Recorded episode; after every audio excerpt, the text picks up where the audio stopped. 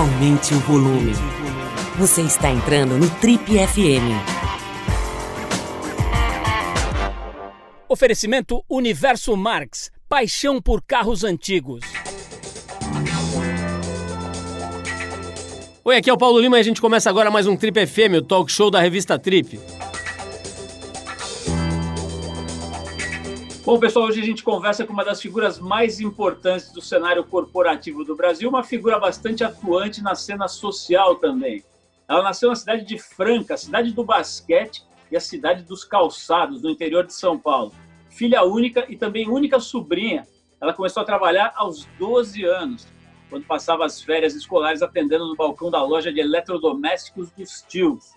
Essa loja se chamava Magazine Luiza Estou falando da Luísa Helena Trajano, minha colega estudou direito também, como eu, mas que fez carreira na empresa até chegar à presidência no ano de 1991.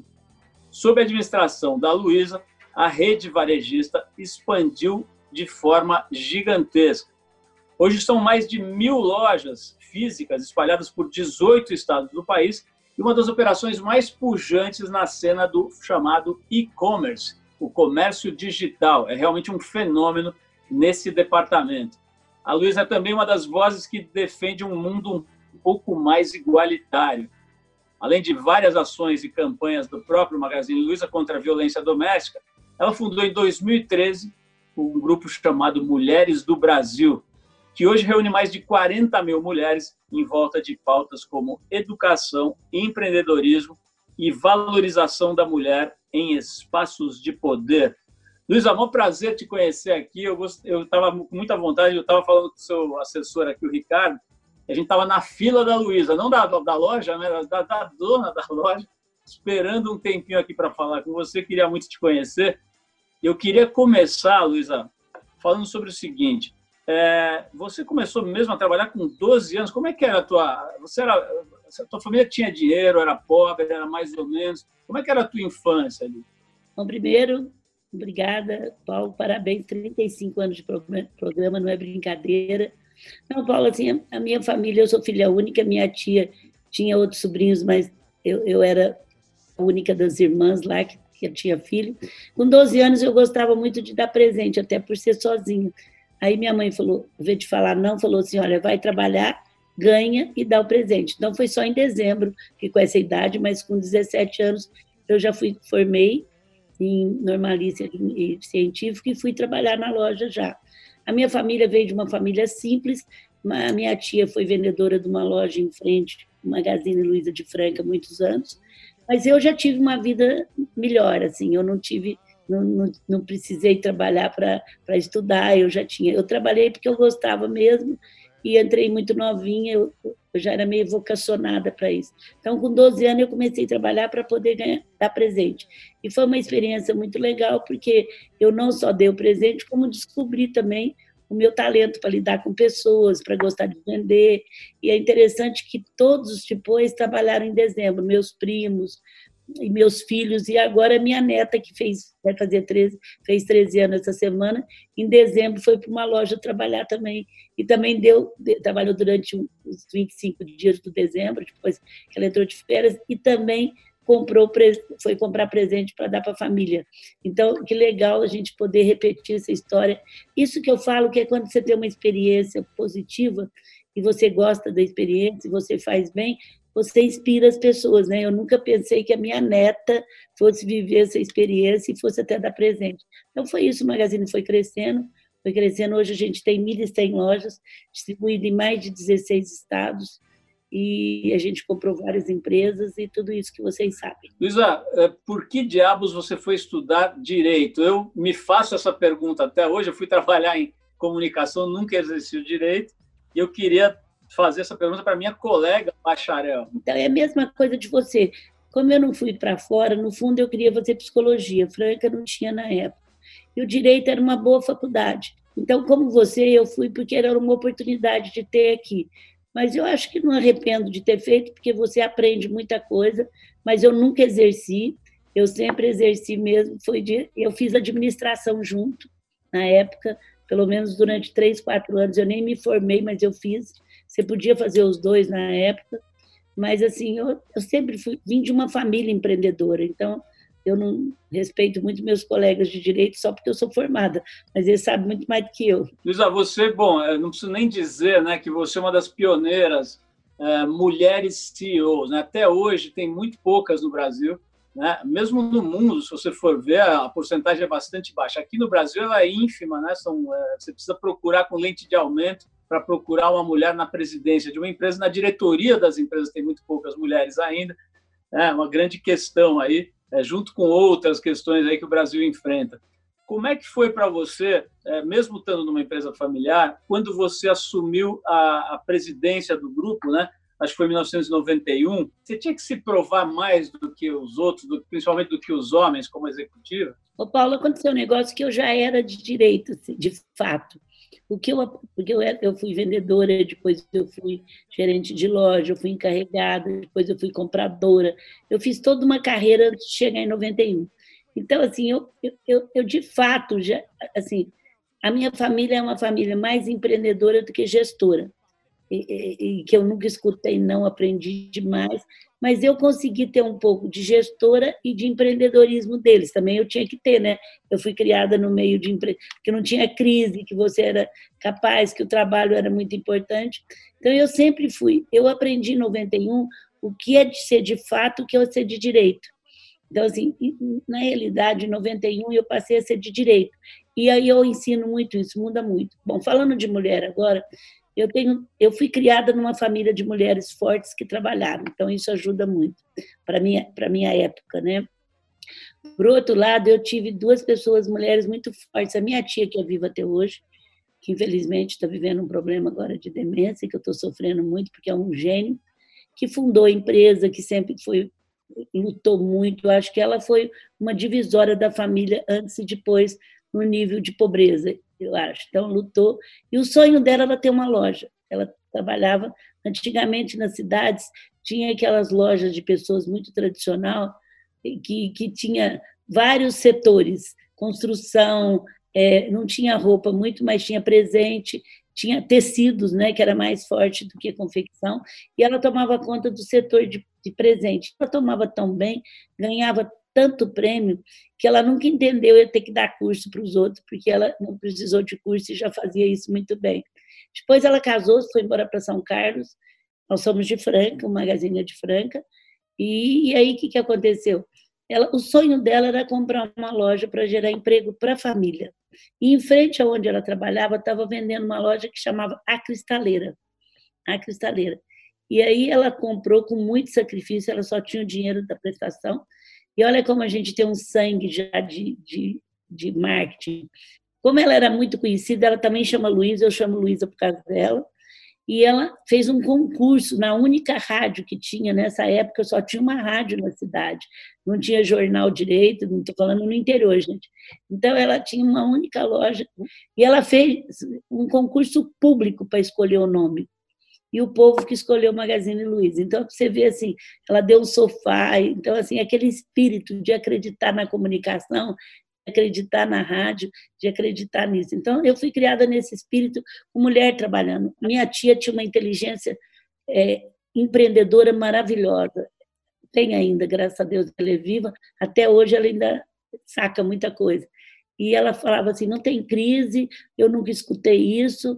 É, se uma loja não estava bem, ela falava: troca o gerente. É, com ela eu aprendi isso, mas não tinha muita inteligência emocional, até porque ela era muito perfeccionista e ela se saiu muito. Então, ela não entendia como alguém podia não ser honesto. Se alguém falasse para ela, mas eu sou honesta, ela falava, isso é obrigação.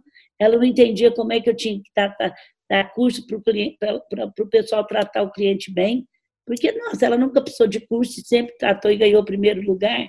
Então, assim, foi mais difícil para mim essa parte, mas ela era muito esperta, muito inteligente. Eu tive uma mãe que infelizmente morreu, eu tinha 30 e poucos anos, mas o suficiente para mim ter os três filhos, e tinha muita inteligência emocional, muita. Então eu tive a oportunidade de ter duas mulheres fortes com as duas coisas. Eu sou uma privilegiada, mas hoje eu percebi que o machismo é muito enraizado. Eu falo para os meus amigos hoje muito sério, não é uma coisa. Eu falo para as pessoas que hoje tentam, os homens que tentam, e são muitos, entender isso, é uma coisa muito arraigada ainda. E, mas eu sou totalmente a favor da, da junção masculina e feminina. Eu não teria criado três filhos adolescentes, trabalhado fora do jeito que a gente criou, se não fosse a força masculina do meu marido. Não sei se você está entendendo assim. Então, assim, eu nunca deixei de dar meu papel feminino. Eu sou super feminina para administrar, eu choro, eu intuo, eu eh, cuido das pessoas, mas respeito muito o masculino. Mas falo para eles: vocês têm filhas, vocês vão ter neta, a conquista ainda é muito grande, tem muita coisa para se conquistar, então nos ajuda aqui. Agora quero saber de uma outra questão, um outro preconceito aqui no Brasil que é muito forte. Ainda essa semana a gente teve uma polêmica aí, o pessoal do, do Porta dos Fundos pediu desculpas por uma piada e tal, que, que ligada à gordofobia, né? Você, alguns anos atrás, passou por um processo de reeducação alimentar e uma cirurgia bariátrica, perdeu bastante peso eu imagino que deva ter sofrido com a questão do sobrepeso. Queria saber como é que foi isso, como é que é isso na sua vida. Ô, Paulo, o que aconteceu é que eu sempre fui muito magra. Então, assim, na época de, de adolescente, que talvez você sofra mais, eu casei com 49 quilos, então eu sempre fui muito magra. Depois eu tive um hipotiroidismo, acho por tensão, por estresse, engordei e não consegui emagrecer.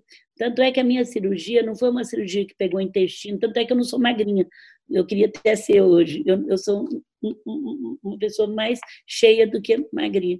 Mas, assim, eu, eu não tive adolescência assim, eu não casei gorda, isso que eu quero te dizer.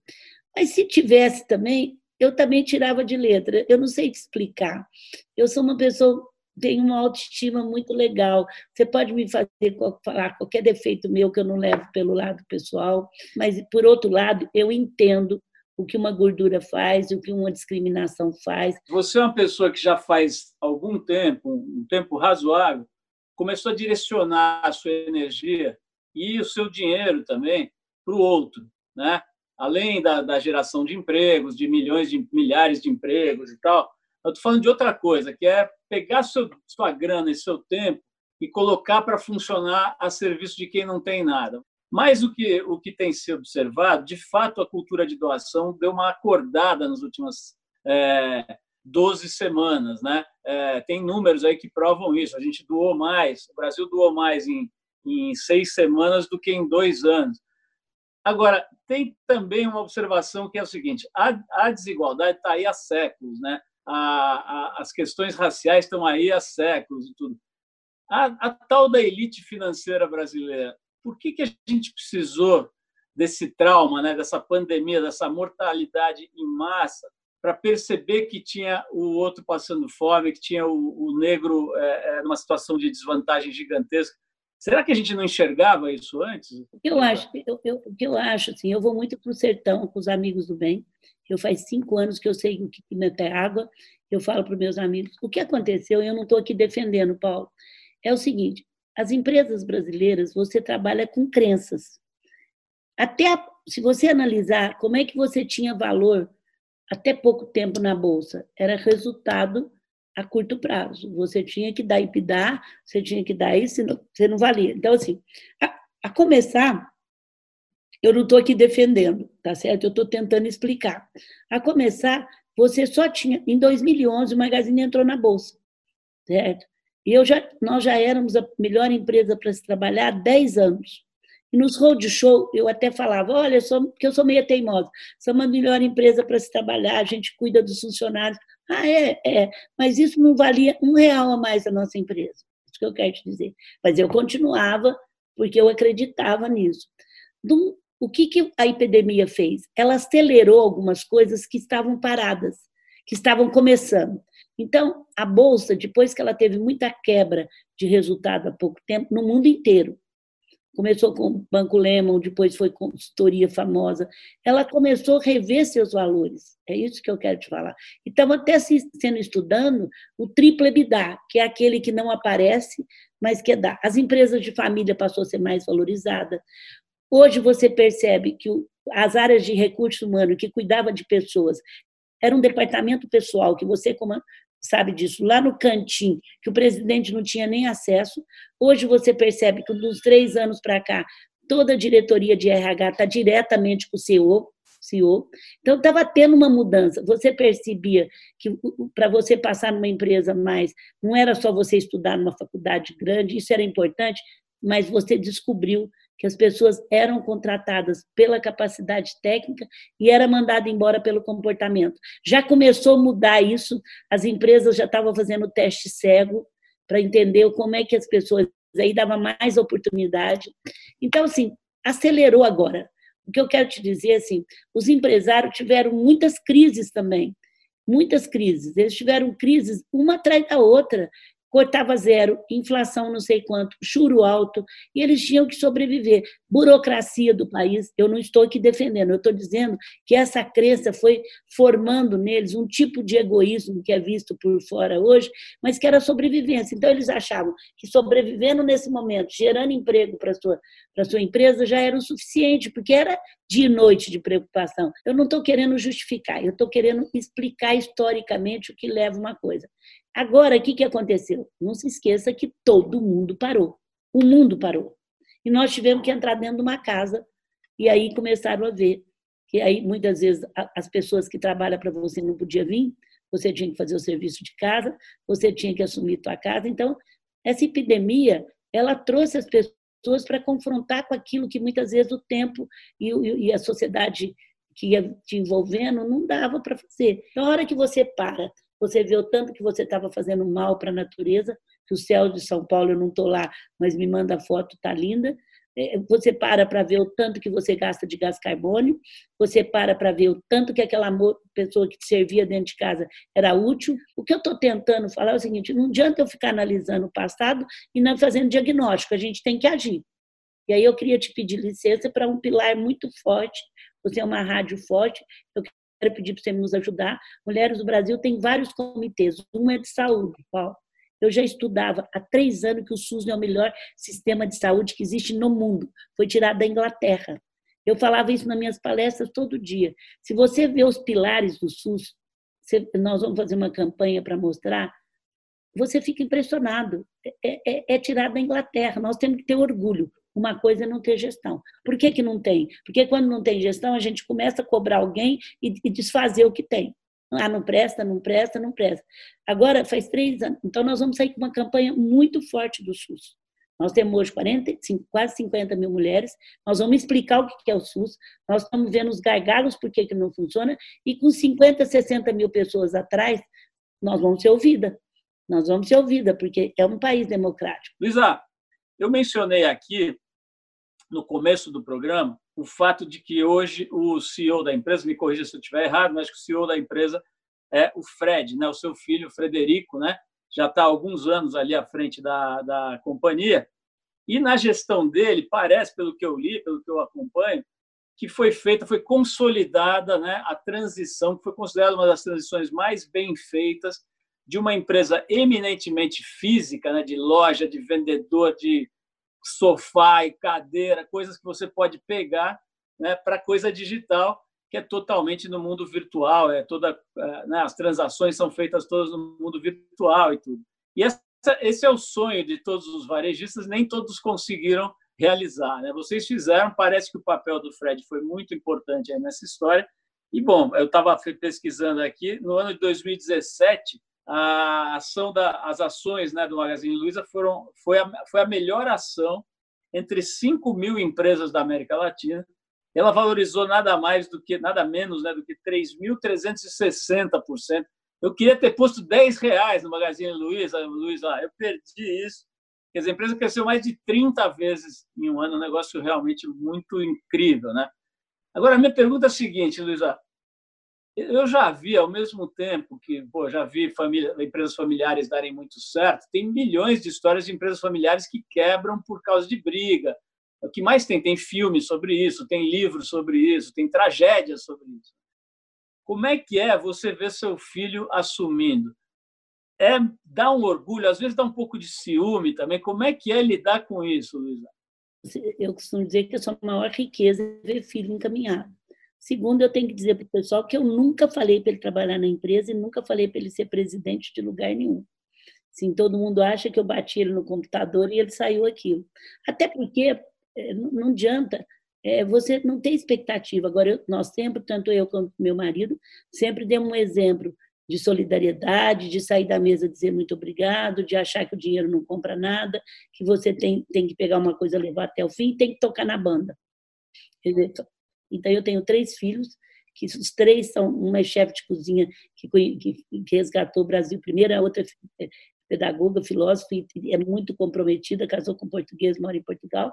Então, assim, eu, a maior fortuna que eu tenho, gente, é meus filhos compromissados.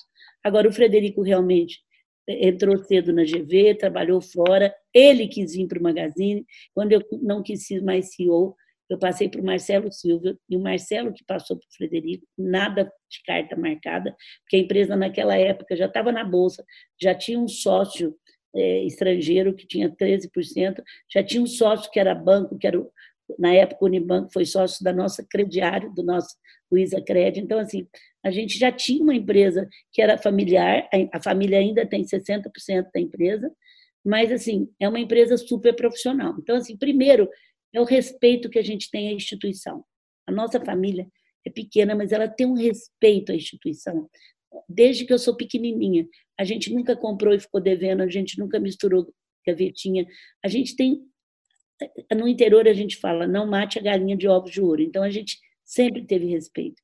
E o Frederico veio porque ele quis. Eu tenho outro sobrinho que é um grande acionista, também está lá. Os dois nunca tiveram um problema, uma briga. Nós viemos de uma família que, a, que simplicidade para nós não é simplismo, é forma de vida mesmo. Então, assim, eu acho que minha mãe falava uma coisa que eu vou te falar. Falei que a minha mãe era muito inteligente. Quando eu tive o primeiro filho, ela falou: Minha filha, não pegue culpa porque não tem receita.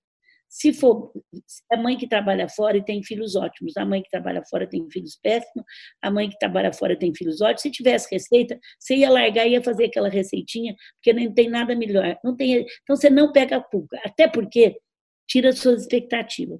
Se ele for bom, se ele foi ruim, foi porque você trabalhou. Se foi bom, foi porque Deus ajudou. Então você não vai ter mérito nenhum, e eu nunca esperei ter mérito. Então, há pouco tempo, uma, uma revista me chamou e falou: Luísa, como que é ter três filhos assim, você que trabalhou tanto? Levei um susto, que eu nem achava que alguém ia me falar isso. Aí eu pensei, pensei, foi Deus que ajudou. Respondi, foi Deus que ajudou. E realmente, não tem receita para criar filho, gente. É muito exemplo, é muito dizer rei, desculpa para as pessoas, ele vê o jeito que a gente trata as pessoas. Não tem, não tem, não tem, não tem, é comportamento mesmo. Isso se adquire um exemplo de errar, de acertar. Nunca quis ser perfeita. Você mencionou agora há pouco aí questões ligadas às decisões do governo, né? Como é que tem sido, quer dizer, o empresariado hoje, como todo o Brasil, está meio dividido, né? O Brasil inteiro está dividido e isso tem um aspecto bastante tenso e negativo aí para tudo, né? A tal da polarização. Qual que é a tua avaliação como empresária super mega bem sucedida? Qual que é a tua avaliação sobre a condução do país desse governo atual? Bom, o que eu tenho falado é, é o seguinte: eu adoro a democracia. E quando você gosta da democracia, você tem que aceitar o que o povo votou. Certo? O que eu tenho falado é o seguinte: eu não estou aceitando nada que não seja união, tanto de um lado quanto do outro. Eu acho que nesse momento, tanto oposição como situação tinha que estar unido. Eu acho que nesse momento nós temos uma crise da saúde, nós temos uma crise econômica que vai ter que, que não é fácil, nós temos uma insegurança e aonde eu estou vendo em Portugal que mora uma filha minha, eles se uniram oposição e não eu falo, vão dar um tempo, os outros me falam, Luiz, é democracia. Ninguém está falando para não ter pontos diferentes, eu adoro a democracia. Mas a gente tem que se unir agora contra um único inimigo, gente. Eu escrevi artigos sobre isso, que se chama vírus, que a gente não pode matá-lo, que a gente não pode conectá-lo e que a gente não pode pedir para parar. A gente não sabe. Então, assim, o que eu estou tentando fazer agora, e desde o dia que começou, é a união peraí, vamos amadurecer nesse momento e vamos nos unir. Seguindo, segundo o teu raciocínio, né, quer dizer, a gente tem que se unir principalmente, fundamentalmente, contra esse inimigo comum aí, que é o, o coronavírus, né? Esse é um momento muito difícil, né? A gente está com o terceiro, terceiro ou quarto ministro da Saúde em, durante a pandemia, né? Estamos falando de três meses. É, agora, nesse momento, um interino militar a gente está com essa questão aí da ocultação dos números nesse momento, né? um negócio completamente sem pé nem cabeça.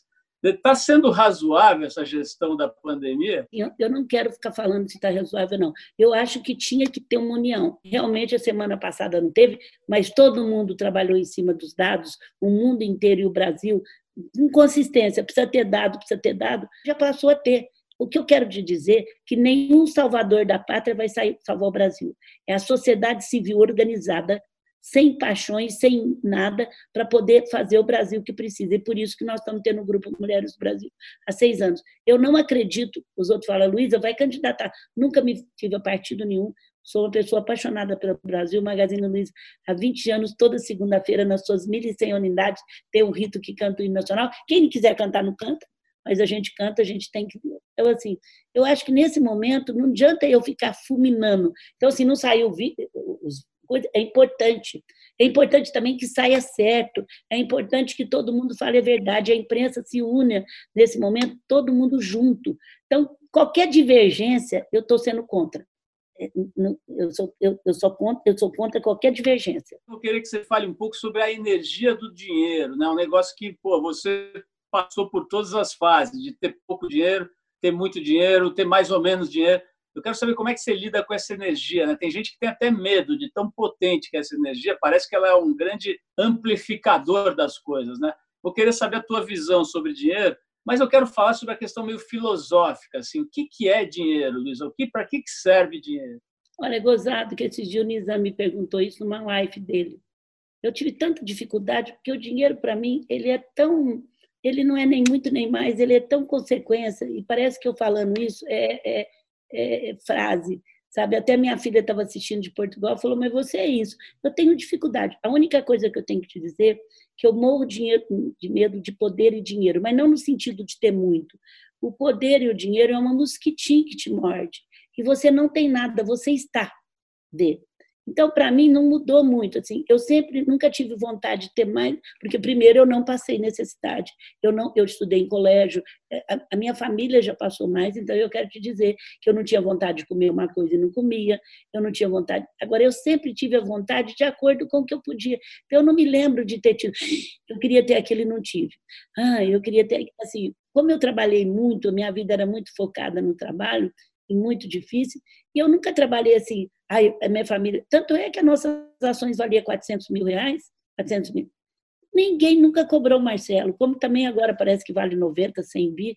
Ninguém fala, não. Esses dias a gente fez um, um fizemos um, um roadshow para poder colocar dinheiro em empresa. A família vendeu 10%. Ela ficou com uma porcentagem. Ninguém pegou dinheiro, está lá aplicado foi desse dinheiro que a gente deu um X agora. Não estou falando que a gente não goste, mas ele é para nós uma coisa comum. Ele não é agora. Eu sei que o poder e o dinheiro, eu fiz um pacto com Deus. Toda hora. Eu acho o poder até pior que o dinheiro, para te falar a verdade. Porque o poder você tem usufrui. O dinheiro, quando você chega num valor, que você já tem casa, você tem carro bom, você tem uma casa de. Ele melhora um pouquinho a tua vida, mas ele não muda a tua vida. E o poder te dá uma coisa muito séria. Eu não estou falando que dinheiro não é importante, gente. Eu quero dizer assim, quando você chega no estágio, você melhora um pouco. Você tem outro carro, você tem outra casa, você tem uma casa de campo, você viaja, mas ele não muda a tua vida. Agora, o poder é uma coisa séria. As pessoas te tratam diferente, as pessoas só falam o que você quer ouvir, as pessoas. Poder. Então, eu fiz um pacto com Deus. Toda vez que eu tivesse me subindo no meu salto alto de poder, isso desde que eu sou pequena, era para ele me tirar o tapete, e ele me tira, Paulo. Assim, agora não, porque eu já sou muito madura, mas ele me tira, me tira de uma maneira que eu falo assim, nossa, então, eu tinha um pacto com ele, tenho ainda, mas graças a Deus hoje, dando meus filhos como uma família, lida muito bem com isso. O dinheiro, para mim, gente, ele é uma consequência. Não que ele não seja bom. Agora, ele precisa ser dividido. Porque se você tem ele só para você, acho que deve ser uma coisa muito triste você não conseguir fazer. Então, a minha família, o dinheiro serve para multiplicar. Nós somos a empresa que mais geramos emprego na crise. A gente gerou 400, 500, 600 empregos por mês. Ninguém tem nada, você está de. Quanto isso te incorpora dentro de você, você muda a tua vida. Eu posso estar hoje com saúde, amanhã eu não sei se está. Eu posso estar com dinheiro, daqui 30 dias eu não sei se eu tenho mais. Então, assim, porque bolsa é assim, né? A gente nem olha esse dinheiro, porque vale muito. Se já me perguntaram, eu falei, é papel, gente. Hoje eu estou muito, pouquinho ela cai, daqui a pouquinho ela sobe de novo. Exato. Né? É, você falou aqui durante a entrevista uma coisa que eu gostei muito, que é, que é sobre a, vamos dizer assim, é, com todo o drama, com toda a tragédia, com todo o sofrimento, mas tem um aspecto de aprendizado muito positivo dessa, dessa pandemia. Né? Você citou algumas, alguns aprendizados, algumas coisas que a gente está vendo e se, sendo confrontado. Acho que uma delas, muito importante, é a nossa fragilidade. Você acabou de falar disso. Né? Hoje eu estou com saúde, amanhã eu não estou. Hoje eu estou rico, amanhã eu não estou a gente agora está vivendo bem mais perto da morte, né? Assim, a, a ideia de morte que pô, as, as pessoas têm a, o péssimo hábito de achar que isso só acontece com os outros, né? E achar que isso nunca vai acontecer com você. De repente, ela ficou muito pertinho, né? Ela está ali na esquina, ela está ali do lado. Ela pode estar uma pessoa que, você, que vai te passar o vírus que nem sabe que está com que nem sabe. Como é que é? Você tem medo de morrer, por exemplo? Olha, eu era muito amiga do Gilberto de Menstrai, íntima, sofri muito ele me ensinou, até fico emocionada. E ele falou, e ele, eu sou uma pessoa que não tenho muita teoria da minha vida, eu tenho mais, mais, mais ação. E ele me falou uma coisa que eu acho que é o que eu sempre tive medo. Eu tive muito mais medo de perder meu propósito do que ter, da morte sabe? Então, assim, e, e, da empresa perder o propósito dela, aquela empresa do interior, que faz para os outros que eu gostaria que fizesse, que erra, que pede desculpa. E hoje que esses, eu tenho certeza nessa epidemia, mais uma coisa, que eu posso até morrer tranquila, porque o que esses meninos fizeram, na, na, eles cuidaram da saúde dos funcionários como ninguém. Eles têm 10 médicos, Paulo, em todo plantão. Falaram diretamente, Frederico tem uma equipe cuidando da saúde, criar a telemedicina. Frederico tem na mesa dele diária quem funcionário que está e qual coisa dele, e cuidaram da gestão. E eu falo assim, eles cuidaram do humano melhor que eu cuidaria. Olha para mim falar isso. Então, assim, eu estou muito feliz no momento que eles estavam bem, com dinheiro, com caixa, na frente dos outros, eles pararam tudo, trabalharam dia e noite para criar coisa para os autônomos, eles criaram o parceiro Magalu, pros, criaram para os pequenininhos, não dormiram sobre a vitória e cuidaram da saúde, da gestão e não mandaram ninguém embora durante a epidemia. Até agora, nós não mandamos ninguém embora.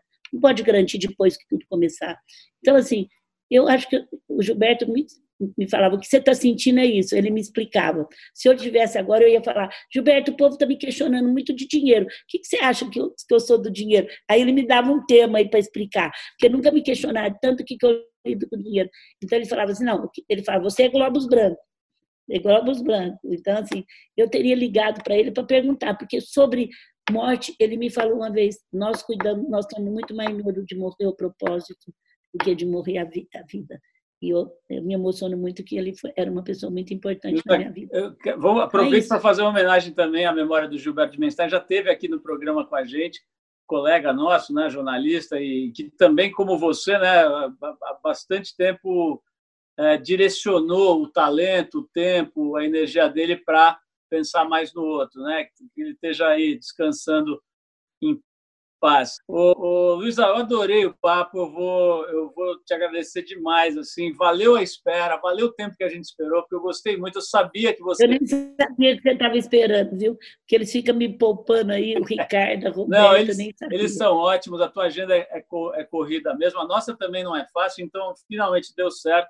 Eu adorei, eu sabia que você era legal, a gente tem alguns amigos em comum, e que me falavam que você era de verdade. A gente vê isso nas suas entrevistas, vê que é uma pessoa que não, não começou a acreditar na fama, não começou a acreditar no dinheiro, não se deixou levar por essas coisas e continua a ser uma pessoa. Né? Isso é fundamental, acho que isso é uma sabedoria que, infelizmente, pouca gente tem. É, parabéns pela sua trajetória toda, principalmente por esse trabalho voltado para o outro, né? que é muito legal. Não só você, mas uma amiga sua, parceira sua, que você é uma grande apoiadora do projeto dela, que é a Alcione Albanese. A gente não teve tempo de falar sobre ela, mas ela está à frente do movimento que você mencionou aqui, né, é, que é o Amigos do Bem, que há décadas aí faz um trabalho genial no sertão nordestino para atacar a fome, talvez no lugar mais desassistido do Brasil, né, onde as pessoas não têm nem água, nem comida e tal. Ela está lá há décadas, deixou a empresa dela, vendeu a empresa dela para se direcionar para isso.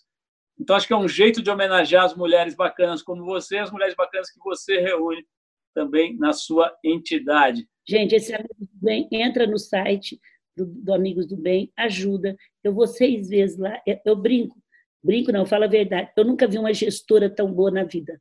ela sabe cada família, tudo é muito sério, é tudo muito coisa. E eu, assim, eu tenho muito orgulho e muita assim, a gratidão ela de ter podido estar com ela de conhecer isso. Da, amigos do bem, gente, quando vocês vêem, é muito sério. Obrigada, Paulo. Um beijo senhores, te admiro muito. Eu assino embaixo aí do que você falou sobre o Amigos do Bem, tá? Ah, tive lá, tive, tive a honra de estar lá também, acho que mais ou menos um ano e meio atrás, e fiquei de queixo caído, porque é um negócio inacreditável. É uma, aquela escola dela, o meu sonho é ter políticas públicas para levar aquela escola para rural. Sem dúvida, é, sem dúvida. Rural. Um beijo, Paulo. Parabéns por 35 anos de programa. Gente, muito obrigada a todos. Fica com um beijo nosso e nossa gratidão, tá? Obrigada, gente. Tchau, obrigada. Você ouviu mais uma edição do Trip FM, uma produção da Trip no ar há mais de 35 anos. Direção e apresentação Paulo Lima. Produção Adriana Verani e Juliana Farinha. Roteiro Natália Cariati e edição Ludmila Daer. Quer ouvir outras entrevistas em edições anteriores do programa? É só ir no tripfm.com.br ou procurar pelo Trip FM na plataforma digital em que você costuma ouvir os seus podcasts. Estamos em todas elas: Spotify, Deezer e outras. Semana que vem a gente volta com mais uma conversa boa aqui no Trip FM. Abração e até a próxima!